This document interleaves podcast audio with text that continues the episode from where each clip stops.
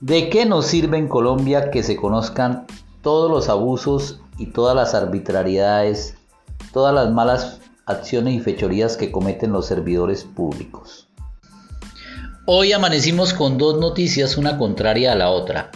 Por un lado, la imputación que se le hizo a los señores agentes de la policía por el trato que se le dio a Allison, de 17 años, quien luego de haber sido violentada sexualmente y haber sido torturada en un CAI, pues sus, los responsables de esta situación van a ser imputados por la fiscalía y están en libertad porque no se tuvo en cuenta la condición del género de esta menor de edad que entre otras resultó ser hija de un miembro de la institución.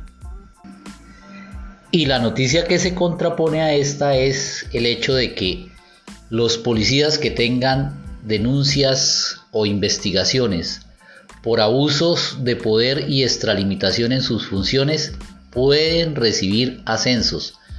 Recordemos que esto eh, era una talanquera, un seguro que había allí para que estas personas se portaran bien y no cometieran abusos. Ya el ministro de este gobierno, el mismo que elegimos, acaba de abrirle la puerta a que los abusivos que se encuentran en la institución asciendan.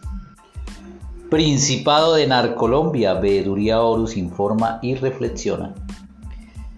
¿De qué nos sirve que se conozcan todas las arbitrariedades, malos tratos y malas actuaciones, todas estas conducciones que se hicieron para protección que hoy en día ya se sabe que fueron traslados ilegales que realizó la policía en el marco del paro tanto a menores como mayores de edad. ¿De qué nos sirve que conozcamos los robos que ocurren en el país? ¿De qué nos sirve que conozcamos toda esta violencia que ha habido alrededor de nosotros por parte de los servidores públicos, en contra de nosotros por parte de los servidores públicos? Creo que nos sirve de muy poco, porque el problema mayor que tenemos hoy en día es una Procuraduría ineficiente, unos entes de control que no actúan, una fiscalía que está en manos de un gobierno que promueve la violación de derechos humanos, lejos de intentar contenerla. De nada nos va a servir si seguimos eligiendo este tipo de gobierno, Centro Democrático y sus partidos aliados en las próximas elecciones especialmente las del Congreso. Seguiremos viendo casos como el de Allison, violada y torturada en una estación de policía, y que seis meses después la policía decide que estas personas pueden ascender aún teniendo esos procesos abiertos. Pues como noticia final, ellos todavía están trabajando en la policía y no están detenidos.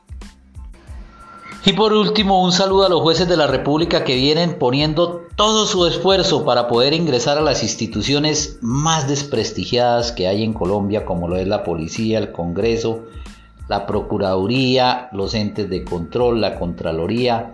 Ahí vienen pegaditos, pegaditos, que no se despegan del lote. Están peleando su posición.